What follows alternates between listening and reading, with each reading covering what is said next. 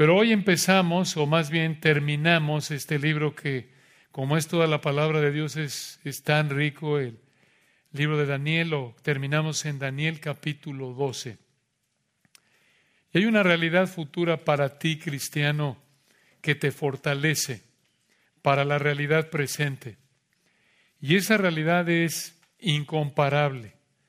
Esa realidad es que el Señor te va a dar un cuerpo físico de resurrección para vivir con Él en el reino futuro del milenio aquí en la tierra y en los cielos nuevos y la tierra nueva por toda la eternidad. Esto lo vemos en Daniel capítulo 12. Daniel capítulo 12 es el último capítulo de este libro hermoso. Recordarán que el Espíritu de Dios usó a Daniel para alentar a los judíos que estaban en el exilio en Babilonia y les mostró el plan soberano de Dios para ellos como judíos y también para los gentiles. Y al igual que el resto del libro, Daniel capítulo 12 es, es un capítulo glorioso. Es un capítulo que concluye en una nota de aliento, una nota alta, por así decirlo, una nota que nos motiva a esperar la gloria futura que vamos a disfrutar todos a los que Dios ha salvado mediante la fe únicamente, por gracia únicamente, en Cristo únicamente. Y ustedes recordarán que en el capítulo 10 de Daniel, el Señor envió un mensajero a Daniel para explicarle el futuro de los judíos. En los capítulos 11 y 12 vemos el contenido de ese mensaje que Dios reveló a través de este mensajero a Daniel. En el capítulo 11 recordarán que el mensajero le explicó a Daniel lo que pasaría desde su época, la época de los medopersas, hasta la época de la tribulación. Y ahora en el capítulo 12 el mensajero concluyó explicándole a Daniel lo que sucederá con los judíos durante la época de la tribulación. Recuerden que de acuerdo con Daniel 10.1, Dios le reveló a Daniel lo que vemos aquí en Daniel 12, allá por el 536 antes de Cristo. 536 antes de Cristo. Y aquí en Daniel 12 vemos dos partes del plan de Dios para Israel que te preparan para el futuro.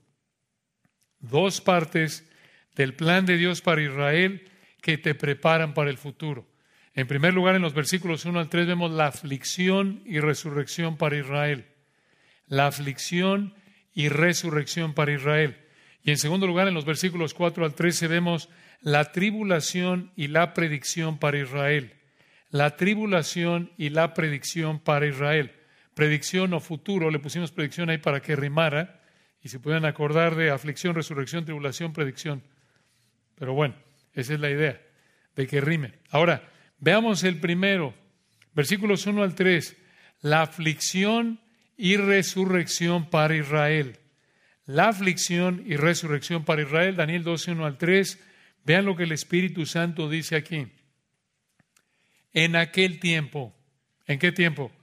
En la última parte del capítulo 11, en el mismo tiempo, en el tiempo del dominio del anticristo durante la tribulación futura de siete años. En aquel tiempo, versículo 1, se levantará Miguel, el gran príncipe que está de parte de los hijos de tu pueblo, tu pueblo Daniel. Aquí volvemos a ver al ángel Miguel. Recuerdan que ya hemos conocido al ángel Miguel en Daniel 10, 13 y 21. Este es el arcángel Miguel, también así llamado, es el mismo, según Judas, versículo 9. Él es el ángel de más alto rango entre los ángeles santos y aquí en el versículo 1 está diciendo que en el tiempo de la gran tribulación, la gran tribulación es la segunda mitad de los siete años de la tribulación futura. Se parte en dos, tres y medio los primeros, tres y medio los segundos. Todos los siete se le llama tribulación, los últimos tres y medio es la gran tribulación. Entonces, aquí en el versículo 1 está diciendo que en el tiempo de la gran tribulación, el ángel Miguel va a proteger a Israel del ataque satánico que vemos en Apocalipsis capítulo 12. Y vean cómo describe ese tiempo futuro. Versículo 1, y será tiempo de angustia, cual nunca fue desde que hubo gente hasta entonces. Recordarán que el Señor repite esto ahí en los Evangelios, por ejemplo en Mateo 24, 21, el Señor repite esta realidad de que nunca en la historia de la humanidad habrá un tiempo de tanto sufrimiento en el mundo. Si tú piensas que hoy día está dura la cosa, hermanos, esto no es nada. Esto es así como nivel 2 de 20, por así decirlo, en la tribulación futura. Ahí es cuando más va a sufrir la humanidad. Que guerra y que la inflación, hermanos, eso no es nada. Aquí lo dice el texto, va a ser un tiempo de angustia, un tiempo de tanto sufrimiento en el uno al final, cual nunca fue desde que hubo gente hasta entonces. Ni siquiera el diluvio le llega a los talones, a ese grado, en términos de juicio, de sufrimiento. Pero, versículo 1, observen al final, en aquel tiempo. ¿Cuál tiempo? De nuevo, el mismo tiempo de la tribulación futura de siete años. Será libertado tu pueblo. ¿Quién es el pueblo de Daniel? Recuerden que aquí Dios le está hablando a Daniel a través del mensajero y le dice tu pueblo. ¿Quién es el pueblo de Daniel? Israel. Entonces, después de sufrir tanto, Dios dice aquí el versículo 1 va a libertar a los israelitas, esto es, los va a salvar a esos israelitas creyentes que queden vivos al final de la tribulación cuando el Señor Jesús regrese en Apocalipsis 19:20. Pero vean al final del 1, vean cómo describe estos israelitas que serán salvos. Al final del 1, todos los que se hallen escritos en el libro. ¿Qué significa esto? Esta frase se refiere a la práctica antigua de mantener un registro de todos los ciudadanos de una ciudad. Aquellos cuyos nombres estaban en ese libro disfrutaban de todos los beneficios de ser parte de esa comunidad. Pero ¿a qué libro se refiere el versículo 1? Al libro de la vida. Al libro de la vida. Es el libro en donde están escritos los nombres de aquellos a los que Dios concede vida eterna, escritos por Dios desde la fundación del mundo, según Apocalipsis 13, 8 y 17, 8. Aquellos cuyos nombres no están escritos en el libro de la vida serán lanzados en el lago de fuego, según Apocalipsis 20:15. Este es el libro del versículo 1. Y hermanos, esto apunta a la elección soberana incondicional por parte de Dios de gracia pura. Esto también se aplica a nosotros, Efesios 1, según nos escogió en él antes de la fundación del mundo. Romanos 9, si somos salvos es porque el Señor nos escogió desde antes de la creación y escribió nuestros nombres en el libro de la vida, no por algo que vio que seríamos o haríamos en el futuro, sino simplemente porque así lo quiso. No es que Dios dijo, ah, mira, veo ahí a Pepe, eh, pues sí, sí va a responder al Evangelio, lo voy a apuntar. Miguel, Ángel Miguel, ¿a quién ves? ¿Ves ahí a Pepita? Sí, lo apuntamos también. ¿A quién más? No, no, hermanos, esto es independiente de nosotros de manera total. Dices oye, ¿cómo es posible que Dios no escogió a todos? No, hermanos, la pregunta es la pregunta incorrecta. La pregunta correcta es, lo explicó José en Juan 15 hace unas semanas, ¿cómo es que Dios escogió a algunos? Porque no hay justo ni a uno, no hay quien entienda, no hay quien busque a Dios. Todos, por cuanto todos pecaron y están destituidos de la gloria de Dios. Si el Señor no hubiera escogido un remanente como Sodoma, vendríamos a ser, seríamos semejantes a Gomorra, dice Isaías 1 y Romanos capítulo 11. La maravilla de maravillas es que Dios escogió a algunos para salvación cuando todos somos pecadores y la luz vino al mundo y los hombres amaron más las tinieblas que la luz porque sus obras eran malas. La maravilla de maravillas es que aborrecemos a Dios, no entendemos a Dios, preferimos el pecado si nos dan a escoger entre Dios y el pecado, preferimos nuestro pecado si nos dan a escoger entre Dios y nuestro pecado, nos vamos sobre el pecado, nos abalanzamos sobre el pecado. La maravilla es que Dios nos haya tratado como a Pablo. Todos espiritualmente somos como Pablo. ¿Recuerdan Pablo en Hechos 9? Iba persiguiendo cristianos, quería encarcelar, matar cristianos porque odiaba al Señor, odiaba a los cristianos y el Señor tomó la iniciativa. Pablo no estaba buscando al Señor, lo odiaba. Tomó la iniciativa de aparecerse a Pablo en el camino a Damasco y le dijo, Saulo, Saulo, ¿por qué me persigues? Y lo transformó. Así somos como Pablo, todos por naturaleza odiamos al Señor, huimos del Señor, y a menos de que el Señor, a través de su palabra, por el poder del Espíritu, toma la iniciativa de detenernos en nuestra persecución desesperada por pecar, no lo buscamos. Y el Señor hace eso, como lo hizo con Pablo, con aquellos que, versículo 1, Él escribió sus nombres en el libro de la vida desde la fundación del mundo porque los escogió, independientemente de algún factor externo a Él y toda la gloria, todo el crédito por nuestra salvación es de Dios y de nadie más que Dios. Y lo alabamos y le agradecemos por ello y esto nos debe humillar. Ahora ven el versículo 2. Aquí el Espíritu de Dios le reveló a Daniel a través de este mensajero la gran doctrina de la resurrección de toda persona. Hay otros pasajes en el Antiguo Testamento que enseñan la resurrección de toda persona, como Job 19, 26, Salmo 17, 15, Isaías 26, 19, pero escuchen, ningún otro pasaje en el Antiguo Testamento presenta la resurrección de una manera tan clara como Daniel 12, 2. Véanlo aquí, Daniel 12, 2. Y muchos de los que duermen en el polvo de la tierra, ¿quiénes son estas personas? Gente que ya había muerto. Entonces, ¿por qué dicen duermen? ¿Por qué dice aquí duermen? Digo, algunos de nosotros cuando dormimos parecemos muertos, pero estos realmente están muertos. Vean el versículo 2. Y muchos de los que duermen en el polvo de la tierra. Dormir aquí, los que duermen, es una frase que se usa de manera simbólica muchas veces en la Biblia para hablar de muerte física, apuntando de manera implícita a que no van a quedar permanentemente dormidos, sino que van a resucitar.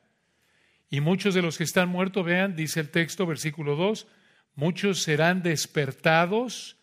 Esto habla de resurrección, pero observen, aquí hay dos tipos de resurrección, tal como el Señor dijo en Juan 5:29.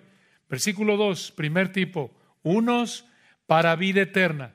Una pausa ahí. Aquí tienen, hermanos, la primera vez en toda la Biblia que se usa la frase vida eterna. Y vean que se usa en referencia a la resurrección para animar a esos judíos que oyeron esto por primera vez cuando estaban ahí bajo el exilio, sin esperanza. Y aquí tienen ustedes la resurrección de los creyentes. Esta frase serán despertados unos para vida eterna. Esto se refiere a la resurrección de los creyentes, primero de dos tipos de resurrección que encontramos aquí en Daniel 12 y en toda la Biblia. Esta, escuchen, esta es la resurrección de los creyentes e incluye a tres tipos de creyentes o tres grupos diferentes de creyentes. Involucra a todos los creyentes de toda la historia, claro, pero se dividen en tres grupos. Número uno, los creyentes del Antiguo Testamento, como lo vemos aquí en Daniel 12.2. Número dos, incluye a los creyentes del Nuevo Testamento que formamos la iglesia. Primera Tesalonicenses 4, 13 al 18. Y número tres, tercer grupo, incluye a los creyentes que morirán en la tribulación futura de siete años, según Apocalipsis 24. Esos tres grupos eh, están englobados aquí. Pero esta frase, de nuevo, vean el versículo 2, serán despertados unos para vida eterna, describiendo la resurrección de los creyentes. También este tipo de resurrección es llamado de diferentes maneras a lo largo de la Biblia, en particular en el Nuevo Testamento. Seguro lo han visto. Escuchen, Juan 5:29, esta resurrección es llamada resurrección para vida. Lucas 14, 14 la llama la resurrección de los justos. 1 Corintios 15, 23 la llama la resurrección de los que son de Cristo en su venida. Hebreos 11, 35 la llama mejor resurrección y Apocalipsis 25 la llama la primera resurrección. Entonces, en esta resurrección, todos los creyentes recibiremos cuerpos especiales para Daniel 12, 2 disfrutar de la gloria eterna del cielo con nuestro Señor. Se las doy porque veo que algunos de ustedes la están apuntando. Lo repito. Juan 5, 29. Si no pueden en este, hermanos, oyen la grabación. ¿eh? Si no, lo voy a tener aquí más tiempo. Pero la idea es ayudarlos, hermanos. Juan 5, 29, Lucas 14, 14, 1 Corintios 15, 23, Hebreos 11, 35, Apocalipsis 25. Va de nuez, hermanos. Me siento culpable ahí. La idea es ayudarles ahí, dejarlos aventados.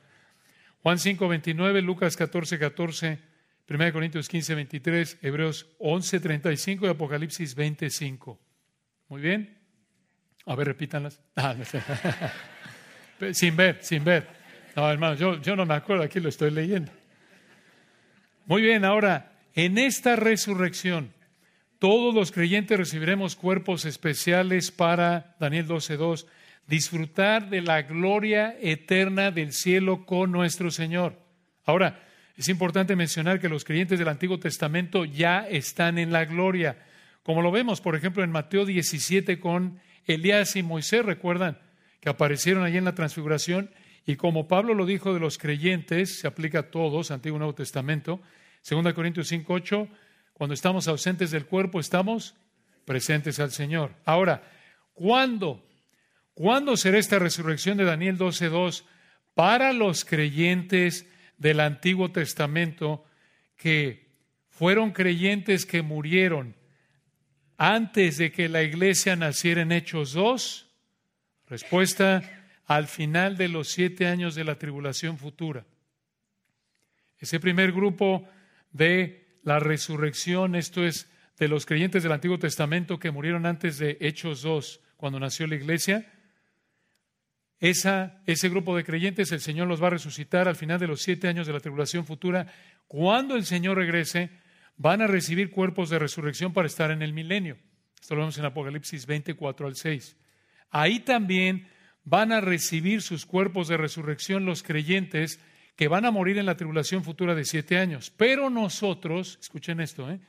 los creyentes de la época de la iglesia, que es la época que cubre desde Hechos 2 hasta el rapto, vamos a recibir nuestros cuerpos de resurrección en el rapto antes de la tribulación futura de siete años. Esto lo vemos en 1 Tesalonicenses 4 y 1 Corintios 15. Entonces, todos los creyentes, desde Hechos 2 para acá, aunque ya hayan muerto y estén con el Señor, van a recibir sus cuerpos de resurrección junto con los que estemos vivos cuando venga el Señor en el rapto antes de la tribulación futura de siete años. Esto significa, escuchen, que nosotros, como el cuerpo de Cristo, la iglesia, seremos el primer grupo de todos los creyentes de toda la historia en recibir nuestros cuerpos de resurrección. Es un privilegio. Ahora ya se nos adelantaron dos por ahí. Dices, ¿quién? ¿Quién? ¿Quién se metió a la fila? Bueno, no se metió a la fila, fue por soberanía de Dios. Enoch y Elías. ¿Quieren ver cómo va a ser el rapto? Vean Enoch, ahí en Génesis 5 y Elías en Primero de Reyes, si mal no recuerdo, capítulo 1, creo 2, por ahí. Así va a ser, que siendo sin morir el Señor los llevó al cielo y transformó su cuerpo y ya tiene un, cuerpo de resurrección en este momento. Pero observen algo importante, Mateo 17, cuando piensen en esto, cuando en la transfiguración el Señor hace que se aparezcan Moisés y Elías, Moisés murió igual que cualquiera que no ha pasado por, ha atravesado el rapto, y Elías sí fue arrebatado y el Señor tenía los dos ahí con él en la transfiguración. Dices tú, ¿y qué, cuerpo tenía Moisés si el Señor no le ha dado un cuerpo de resurrección? Pues no sabemos. Eh, de alguna manera se apareció, pero no tiene cuerpo todavía de resurrección. Todavía Moisés no ha recibido su cuerpo de resurrección, solo Elías. ¿Se dan cuenta? Como lo vemos en Primero de Reyes capítulo 1. Pero de alguna manera apareció en forma humana y Pedro los identificó y no es porque dijo, aquí tengo la foto de Elías, Elías, Moisés, igualito, la barba igual de larga. No, no, hermanos, no. ¿Cómo, ¿Cómo supo Pedro y los que estaban ahí que era Moisés y Elías? Implicación porque estaban hablando. Y tú, Moisés, y tú, Elías, sí. Pero eso es importante. Allí están en el cielo. Y es una ilustración para nosotros. Igual los creyentes en la época de la iglesia, los que, a los que el Señor nos lleve al cielo por la muerte, al cielo.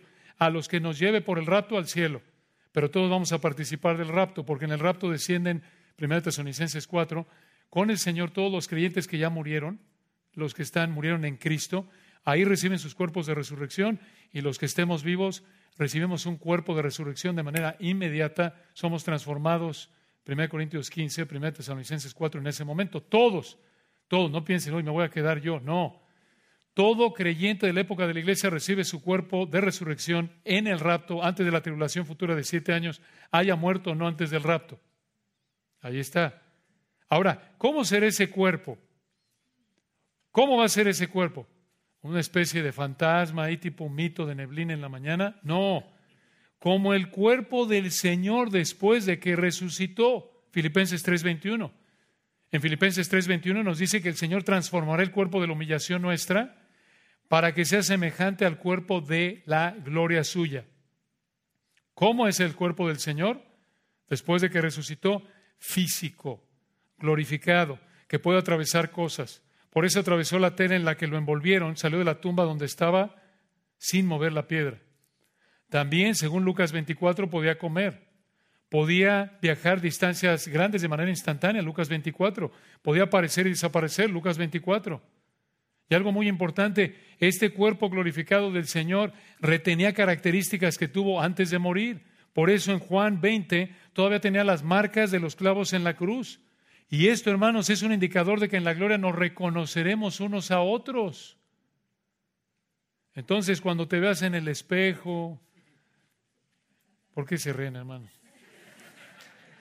Cuando te veas en el espejo, cuando vengan los achaques y los dolores y las enfermedades, y peor que eso, cuando venga la tentación a pecar y la tristeza porque volviste a pecar, recuerda, el Señor te va a dar, si eres un cristiano genuino, el Señor te va a dar un cuerpo de resurrección. Y con ese cuerpo nunca más vas a envejecer, ni enfermarte, ni morir. Y mejor que eso, nunca más volverás a ser tentado, ni pecarás. Pero aún mejor que eso, ¿hay algo mejor que eso? Sí. Lo mejor de tener ese cuerpo es que vas a adorar de manera perfecta al Señor y vas a tener una comunión perfecta con Él por toda la eternidad. El otro tipo de resurrección lo vemos al final del versículo 2 y esto, así como es glorioso para el creyente oír de su cuerpo de resurrección para el cielo, es algo indescriptible pensar que también Dios va a darle un cuerpo de resurrección físico a aquellos que mueran sin Cristo. Vean el versículo 2. Este es el segundo tipo de resurrección al final de Daniel 12.2. Y otros, Dios los va a despertar en la idea del 2. Vean de nuevo el texto, Daniel 12.2. Y muchos de los que duermen en el polvo de la tierra serán despertados, estos van a ser resucitados. Unos, primer tipo de resurrección para vida perpetua, vida eterna y otro, segundo tipo de resurrección, para vergüenza o desgracia. En el hebreo la palabra vergüenza eh, apunta a algo intensivo, gran vergüenza. Y versículo 2 concluye, y confusión o abominación perpetua o eterna, misma palabra hebrea que se traduce eterna en este versículo. ¿Qué es esto? Este segundo tipo de resurrección es llamado resurrección para condenación por el Señor en Juan 5:29. Pero observen, hermanos, que los incrédulos van a resucitar para vergüenza y confusión perpetua. Es la misma idea, hermanos, que encontramos ahí en Mateo 25:46 en el discurso del Monte de los Olivos, cuando el Señor dijo, recuerdan estas palabras al final de describir el juicio de las ovejas y los cabritos, Él dijo, Mateo 25:46, e irán estos al castigo eterno y los justos a la vida eterna. Escuchen esto, la vida en el cielo es igual de interminable para el creyente que el castigo en el infierno para el, incrédulo. La vida en el cielo es igual de interminable para el creyente como lo es el castigo en el infierno para el incrédulo. Esto es terrible. Todos los que murieron sin Cristo, tanto judíos como en Daniel 12 gentiles, van a recibir un cuerpo de resurrección en el juicio del gran trono blanco, según Apocalipsis 20, 12 y 13, un cuerpo diseñado para sufrir el tormento del infierno por toda la eternidad. Es algo, hermanos, terrible. Es algo, hermanos, que así como debido a nuestras limitaciones debido al cuerpo de pecado en el que vivimos, así como no comprendemos la, la magnitud de lo que nos espera en el cielo, tampoco comprendemos de manera perfecta la magnitud de lo que le espera al incrédulo en el infierno. Es algo, hermanos, que nos debe motivar a agradecer al Señor lo que el Señor nos permite entender en su palabra y también motivarnos a orar, que el Señor nos dé oportunidades porque esto es tan real como lo es el cielo. Y así como en este momento estás tocándote, te puedes tocar y estás totalmente consciente, así vas a estar en el cuerpo de resurrección, en el cielo y en el infierno. Es algo terrible. Lucas 16 nos da una idea de eso cuando está ahí el rico en tormento y por lo menos quiere que le moje Lázaro la punta de la lengua porque estaba atormentado en esa llama. Ese tormento va a ser físico, además de la conciencia culpable, va a ser lloro y el, lloro y el crujir de dientes, describiendo la angustia continua, una, una eh, conciencia que continuamente acusa. y el tormento y el reflexionar en oportunidades perdidas y no hay manera de revertir eso. No hay oportunidad de arrepentimiento. Es algo, hermanos, sumamente terrible. Ahora, observen entonces que la resurrección de los creyentes para vida eterna se llevará a cabo antes del milenio y mil años después, al final del milenio, se llevará a cabo la resurrección de los incrédulos para condenación eterna. Alguno dirá, oye, pero Daniel 12.2 parece presentarlas al mismo tiempo. Así es. Pero aquí vemos algo que sucede en muchos pasajes proféticos del Antiguo Testamento, que en un mismo versículo se pueden presentar dos profecías que están separadas por muchos años, como en Zacarías 9, 9 y 10. Y con la escritura que se reveló después, podemos ver con claridad que hay un espacio de tiempo entre profecías, como lo vemos aquí en Daniel 12, comparado con Apocalipsis 20. Entonces, el Señor nos va a resucitar a todos, creyentes e incrédulos. Pero si mueres en Cristo, además de ir al infierno de inmediato, cuando estés en el juicio del gran trono blanco, el Señor te va a dar un cuerpo físico especialmente diseñado para que sufras eternamente en el lago de fuego. Y claro, eso significa que el infierno y el lago de fuego eterno son lugares reales, físicos, como lo es el cielo. No es que el infierno es aquí tu suegra, no. O que el infierno aquí es tu suegro, o el infierno aquí es tu, tu esta aflicción con la que vives a diario. No, hermanos, no. No dije quién, eso le dije aflicción, que quede claro. No, hermanos, es una realidad. Todo lo que alguien pueda sufrir aquí en la tierra ni se compara con lo que va a sufrir en el infierno.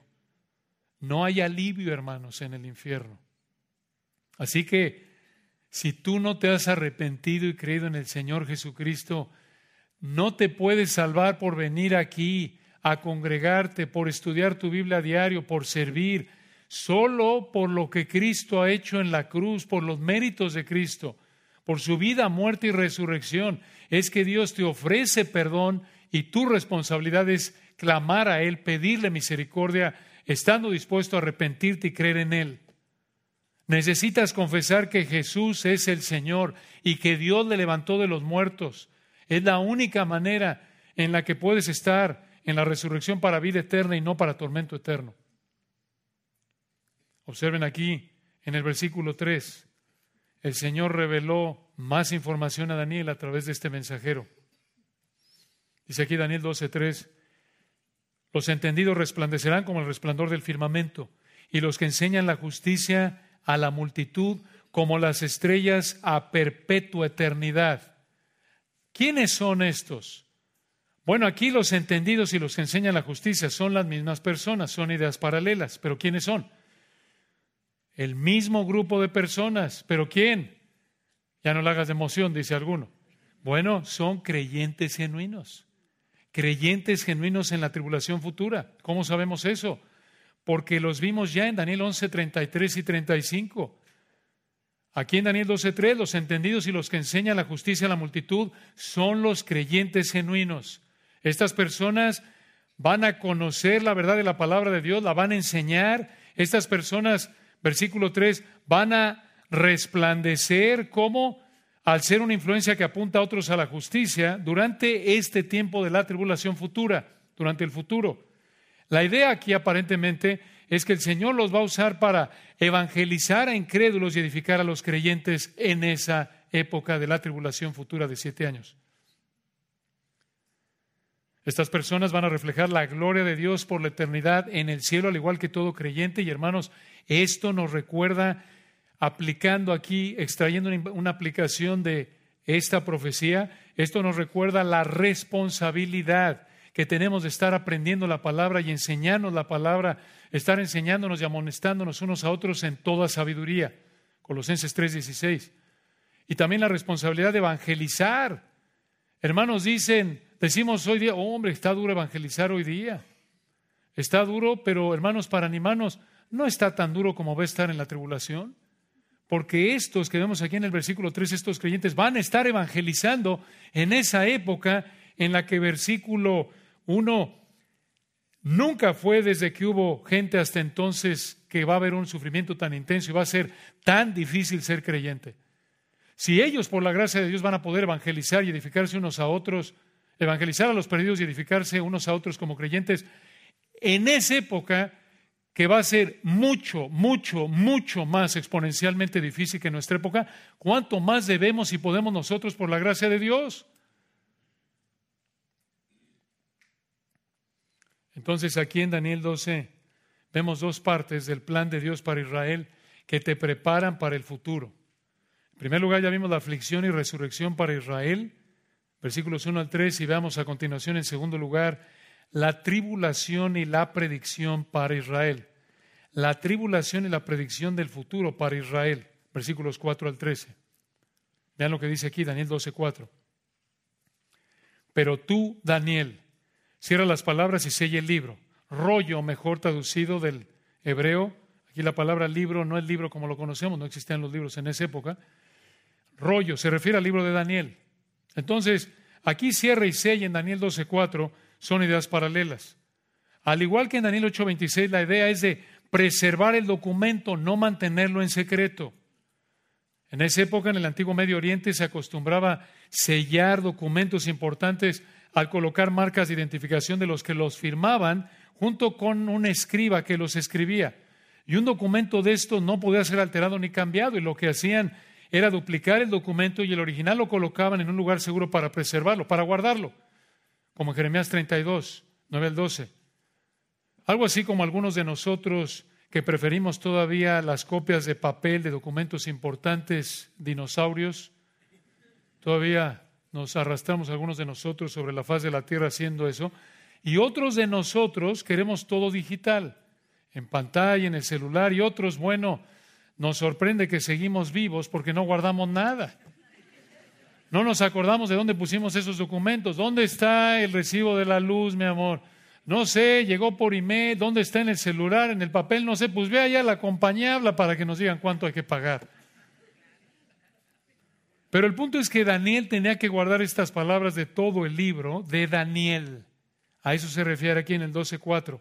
Tenía que guardar las palabras de todo el libro de Daniel lo que tenemos aquí dividido en 12 capítulos, tenía que protegerlo, no alterarlo, preservarlo. Observen hasta cuándo, versículo 4, hasta el tiempo del fin. ¿Fin de qué? De los siete años de la tribulación, la semana 70 de Daniel 9:27. Esta frase muestra que Dios, escuchen, esto es hermoso, en su gracia y soberanía va a ser posible que el libro de Daniel, como lo estamos estudiando en este momento, esté disponible en el futuro durante los siete años de la tribulación. Esto es hermoso. Dices tú, oye, pero ¿cómo será posible eso con tanta gente que muestra odio al Señor en la actualidad y lo va a mostrar aún más durante esos siete años de la tribulación futura? ¿Cómo? Solo de una manera, por el poder soberano del Señor. No hay otra manera. Y una muestra maravillosa de esto la vemos en la actualidad. Tenemos la palabra de Dios en nuestras manos. ¿Por qué? porque el Señor, el Señor la ha protegido y hecho llegar a nosotros a pesar de tantos siglos de tanta actividad pecaminosa, demoníaca y humana. Así lo va a hacer. Porque para Dios nada es imposible. Y vean qué más va a pasar en los siete años de la tribulación futura, versículo 4. Muchos correrán de aquí para allá. Dices, uy, ¿van a hacer más ejercicio allá? No, no, hermanos, esto no significa que mucha gente va a hacer más ejercicio en la tribulación de siete años. Muchos correrán de aquí para allá. ¿Quiere decir que van a estar más ocupados o preocupados en la tribulación? No, no es lo que esta frase quiere decir. Esta frase en el 12.4, muchos correrán de aquí para allá, es un verbo en hebreo que describe a alguien que está buscando algo. Alguien que está buscando algo. ¿Qué están buscando? Versículo 4 al final nos dice, y la ciencia o el conocimiento se aumentará. Hay gente que ha interpretado esta frase de que la ciencia se aumentará como una profecía de que la tecnología va a aumentar en el futuro. Dice, mira nada más, hoy día tenemos todos estos dispositivos electrónicos, se está cumpliendo Daniel 12.4. No, hermanos, eso no es lo que dice en contexto. Contexto, recuerden, se refiere a literario, a los versículos que vienen antes y después. Aquí, en este contexto, esto es por los versículos que vienen antes y después, la frase significa que en los siete años de la tribulación, escucha, habrá gente que buscará respuestas para entender por qué están viviendo todo ese sufrimiento. y su conocimiento se aumentará mediante el libro de Daniel. ¿Y cómo van a tener acceso al libro de Daniel? Ya lo vimos en el versículo 3. El Señor va a usar esos creyentes fieles del versículo 3 para propagar ese conocimiento bíblico. Vean ustedes, hermanos, qué regalo de gracia del Señor, a pesar de tanto pecado en la tribulación futura, a pesar de que van a estar aferrados a su pecado y blasfemando a Dios, como dice Apocalipsis, por los juicios que estarán viviendo, el Señor en su gracia va a seguir dando acceso a su palabra a través del libro de Daniel y obviamente el resto de su palabra. Vemos algo de esa misma gracia hoy día, ¿no es cierto? ¿Cómo? En la iglesia. En nuestra época de la iglesia, la iglesia es el instrumento que el Señor usa para propagar su palabra. Tú, tú cristiano, eres parte de ese ejército que el Señor usa hoy día para propagar su palabra. 1 Timoteo 3, 15 al 16. Somos columna y baluarte de la verdad. La verdad de la palabra de Dios. Es un privilegio que por la gracia de Dios seamos fieles, es prioritario. 1 Corintios 14, profetizar en el sentido de proclamar es prioritario. Esto es lo que más necesita el creyente oír, la palabra de Dios. Esto es lo que más necesita el pecador, el incrédulo oír, Hechos 17. Esta es la razón, hermanos, por la que el Señor nos ha dejado en la tierra. Nosotros somos la iglesia, cada uno de nosotros. Hermanos, esta es la razón por la que el Señor nos ha dejado en la tierra. Nosotros somos la iglesia. Nosotros somos la iglesia. Si estás ahí en una fiesta de autocompasión, viéndote el ombligo, ay de mí, no sé, no sé cuál es mi propósito en la vida, he perdido todo el sentido de existir. Despierta, no estés actuando como necio, si eres un cristiano, esta es la razón por la que el Señor te ha dejado en la tierra, para ser un instrumento de evangelismo, para propagar su palabra. Dices, oye, pero yo no soy misionero. No importa, no importa en donde el Señor te haya colocado. Ama de casa, esposa, mamá, abuelita, lo que sea, vas al súper, abogado, lo que sea, plomero, médico, lo que sea. Sé fiel en tu trabajo porque la manera en la que vives es un respaldo del mensaje que proclamas. Para eso nos dejó el Señor. Esa es la razón, hermanos. No hay otra razón. Todo lo demás, como lo, como lo dice nuestro, el pastor John, todo lo demás que hacemos aquí lo vamos a poder hacer mejor en el cielo, pero no hay algo que no podemos hacer en el cielo y eso es evangelizar, porque ahí no hay incrédulos. Un detallito. Entonces, hermanos, para eso estamos aquí. Versículo 5, continúa Daniel 12:5. Y yo, Daniel, miré, y aquí otros dos, estos son ángeles, que estaban en pie el uno a este lado del río y el otro al otro lado del río. ¿Qué río? El río que vimos allí en Daniel capítulo 10. Y versículo 6, y dijo uno, quizás es Gabriel, al varón vestido de lino, como en Daniel 10.6, parece que este es el Señor Jesús, que estaba sobre las aguas del río. Recuerden, aquí hay dos ángeles a los lados del río y el Señor está por encima de ellos. Y Gabriel le pregunta al Señor, versículo 6, ¿cuándo será el fin de estas maravillas? ¿Qué maravillas? Por lo que vemos en Daniel 11:35 al 12:4, el fin de la gran tribulación, la guerra final y todo lo que va a ser el anticristo. ¿Cuándo dijo Daniel? Preguntó, ¿cuándo va a ser el fin de todo esto? Respuesta, versículo 7.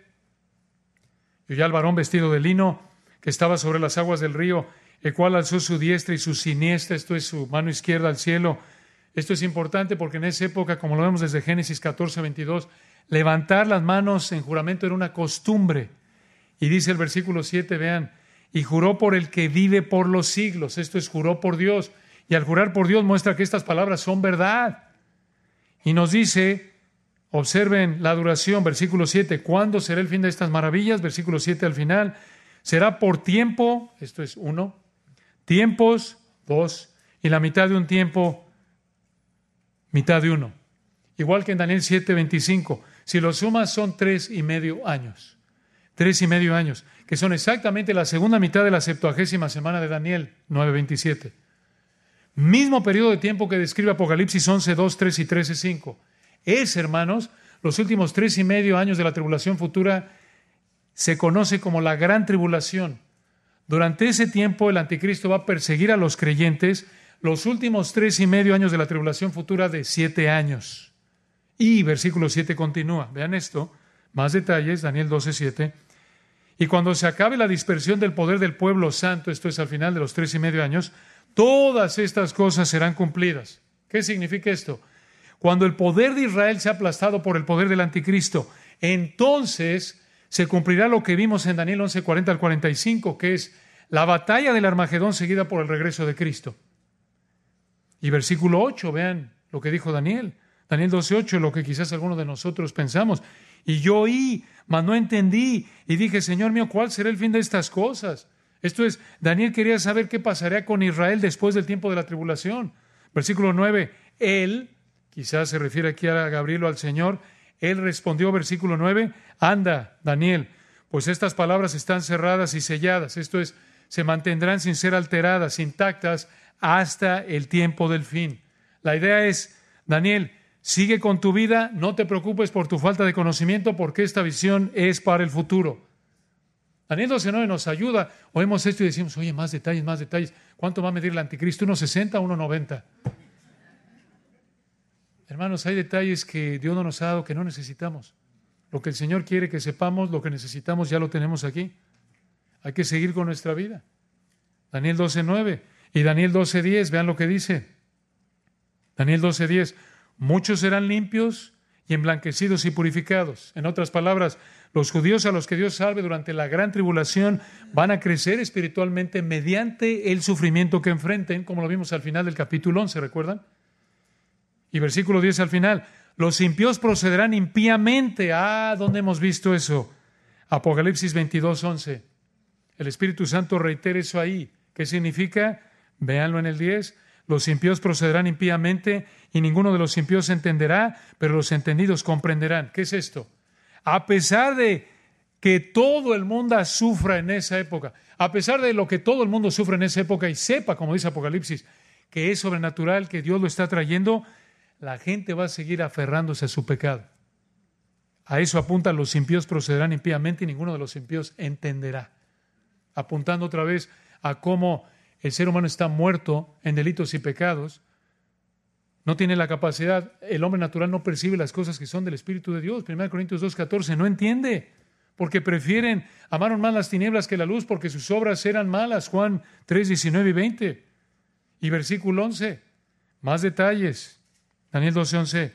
Y desde el tiempo que se ha quitado el continuo sacrificio hasta, o esa palabra hasta se debe traducir y, es una mejor traducción, Véanlo así, y desde el tiempo que se ha quitado el continuo sacrificio y la abominación desoladora, habrá 1290 días.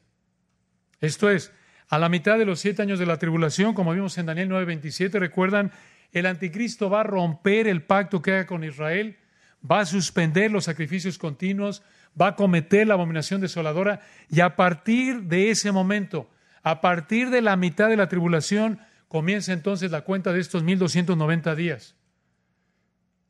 Tres y medio años es el punto medio de la tribulación.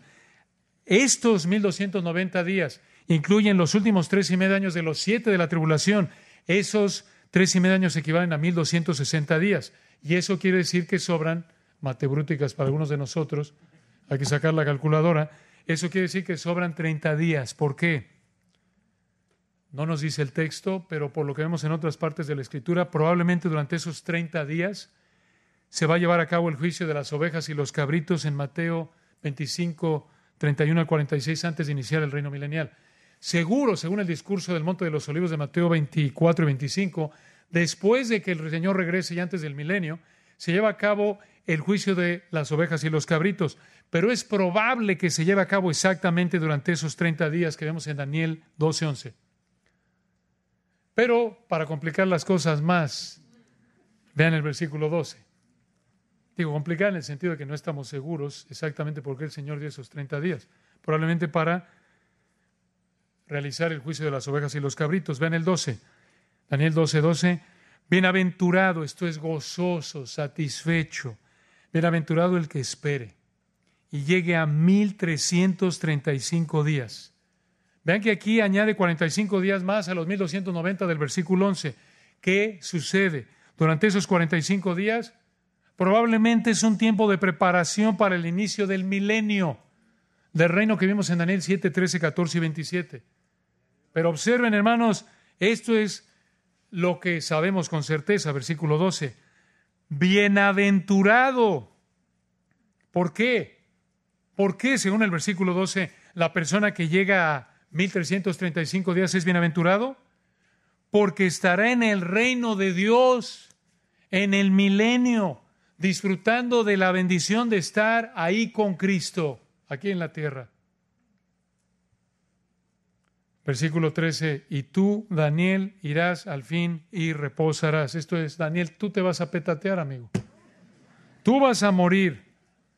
Daniel murió, pero observen lo que le dijo el Señor a Daniel, versículo 13 al final, y te levantarás para recibir tu heredad al fin de los días.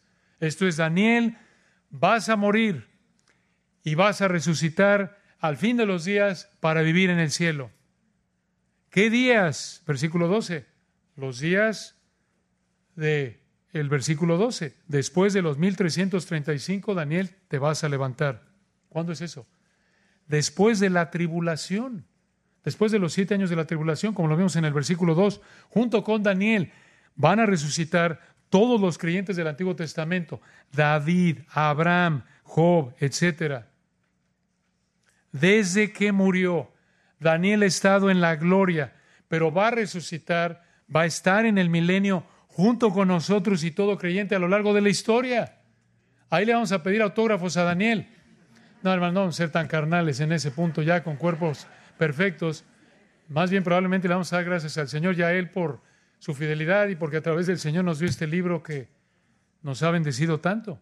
Pero esto, hermanos, lo habría animado a Él y a la audiencia original para recordarle a esos judíos creyentes que a pesar del poderío gentil, a pesar de la aflicción que estaban viviendo cuando oyeron esto por primera vez, el reino del Señor será establecido y ellos estarán ahí, como Daniel lo repite una y otra y otra vez. Y así concluye este increíble libro, en una nota de esperanza para Daniel, pero esperanza no, hermanos, como en el mundo. Esperanza de que, bueno, espero llegue mi compadre que lo invité al servicio, a ver si llega. No, hermanos, esta es esperanza basada en la realidad, la verdad de la palabra de Dios. Esto va a pasar. Así como hemos explicado a lo largo de Daniel, que vivimos Daniel 2 entre las piernas y los pies de la estatua, así como pasó en el pasado, va a pasar en el futuro. Así como vivimos entre las semanas 69 y 70, Daniel 9, lo que pasó, así como pasó en el pasado, con la misma certeza va a pasar en el futuro.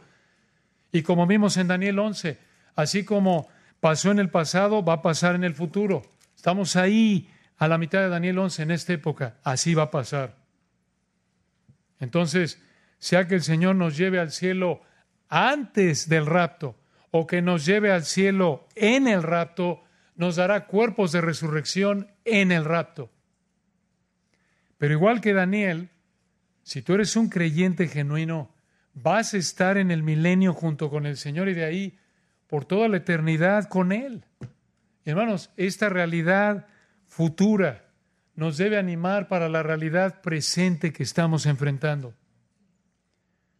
Podríamos pensar, hombre, otro gobernante corrupto, más sufrimiento debido a esa corrupción, guerras, más problemas económicos, de crimen, problemas con mi esposo, con mi esposa, problemas con mis hijos, mi familia, mi trabajo, mi salud.